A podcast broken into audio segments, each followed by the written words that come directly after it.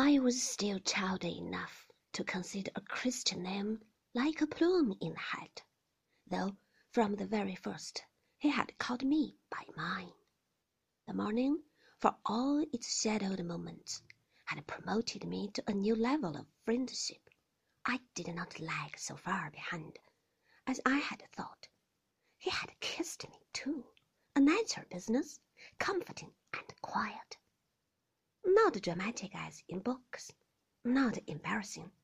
It seemed to bring about an ease in our relationship. It made everything more simple. The gulf between us had been bridged after all. I was to call him Maxim, and that afternoon playing bezique with Mrs. Van Hopper was not so tedious as it might have been, though my courage failed me, and I said nothing of my morning. For when, gathering her cards together at the end and reaching for the box, she said casually, Tell me, is Max de Winter still in the hotel? I hesitated a moment, like a driver on the brink, then lost my nerve and my total self possession, saying, Yes, I believe so.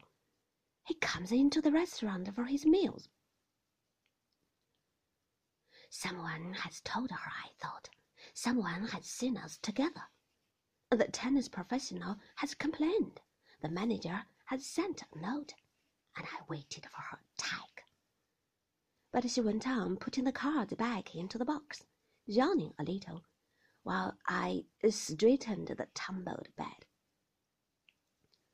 I gave her the bowl of powder, the rouge compact, and the lipstick and she put away the cards and took up the hand glass from the table by her side. Attractive creature, she said, but queer tempered, I should think, difficult to know. I thought he might have made some gesture of asking one to Manderley that day in the lounge, but he was very close. I said nothing. I watched her pick up the lipstick and outline a bow upon her hard mouth. I never saw her, she said, holding the glass away to see the effect. But I believe she was very lovely, exquisitely turned out, and brilliant in every way. They used to give tremendous parties at Manderley. It was all very sudden and tragic, and I believe he adored her. I need the dark shade of powder with this brilliant red, my dear. Fetch it, will you, and put this box back in the drawer? and we were busy then with powder, scent, and rouge, until the bell rang and our visitors came in. I handed them their drinks, dully, saying little. I changed the records on the gramophone. I threw away the stubs of cigarettes. Been doing any sketching lately, little lady? The forced heartiness of an old banker, his monocle dangling on a string and my bright smile of insincerity. No, not very lately. Will you have another cigarette? It was not I that answered. I was not there at all. I was following a phantom in my mind, whose shadowy form had taken shape at last. Her features were blurred, her coloring indistinct. The setting of her eyes and the texture of her hair was still uncertain, still to be revealed. She had a beauty that endured, and a smile that was not forgotten. Somewhere her voice still lingered, and the memory of her words. There were places she had visited, and things that she had touched.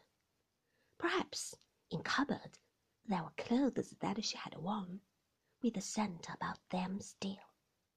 In my bedroom, under my pillow, I had a book that she had taken in her hand, and I could see her turning to that first white page, smiling as she wrote, and shaking the bent knee. Max from Rebecca. It must have been his birthday, and she had put it amongst her other presents on the breakfast table.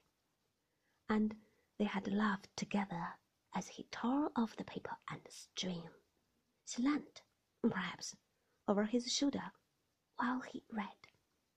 Max. She called him Max.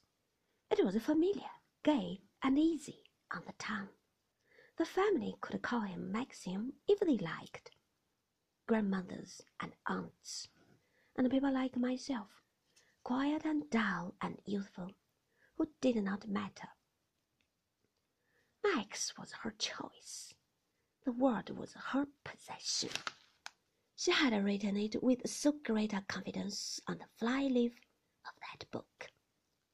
That bold, slanting hand, stabbing the white paper, the symbol of herself, so certain, so assured. How many times she must have written to him in how many varied moods. Little notes scrawled on half sheets of paper, and letters when he was away, page after page, intimate, their news. Her voice echoing through the house and down the garden, careless and familiar like the writing in a book. And I had to call him Maxim.